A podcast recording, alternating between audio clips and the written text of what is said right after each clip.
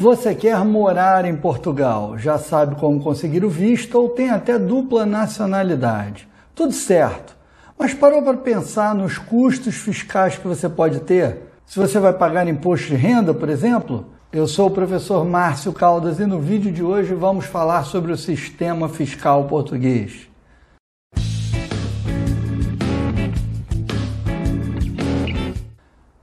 Pensar em morar em Portugal, claro que começa com a possibilidade de ter um visto ou a nacionalidade. Quem não tem cidadania portuguesa acaba buscando um visto de empreendedor, o D2, ou de rendas próprias, o D7, ou até mesmo o Golden Visa. A minha questão é: você parou para pensar nos custos com o imposto de renda depois que vier morar em Portugal? As alíquotas aqui chegam a 48,5%. E isso não tem nada a ver com a sua nacionalidade, tem a ver com você ser residente fiscal em Portugal.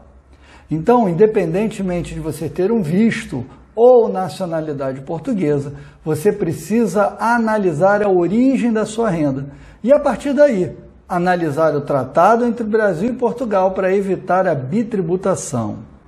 Não adianta ver 200 vídeos no YouTube sobre como é morar em Portugal sem fazer esse dever de casa. Por exemplo, a aposentadoria brasileira não paga IR em Portugal.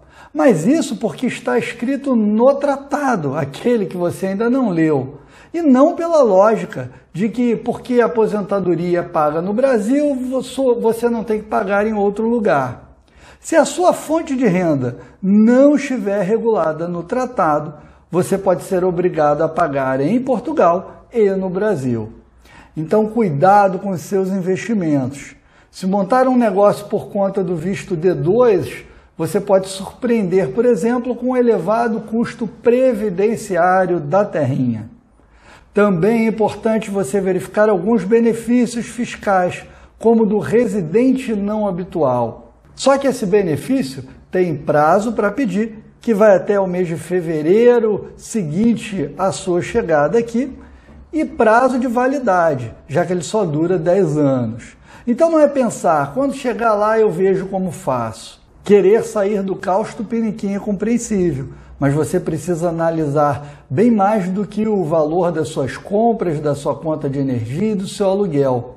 A sua mudança de Brasil para Portugal é muito mais complexa do que isso, e a carga tributária pode ter um impacto que você ainda não levou em consideração. Espero no nosso próximo vídeo. Um grande abraço.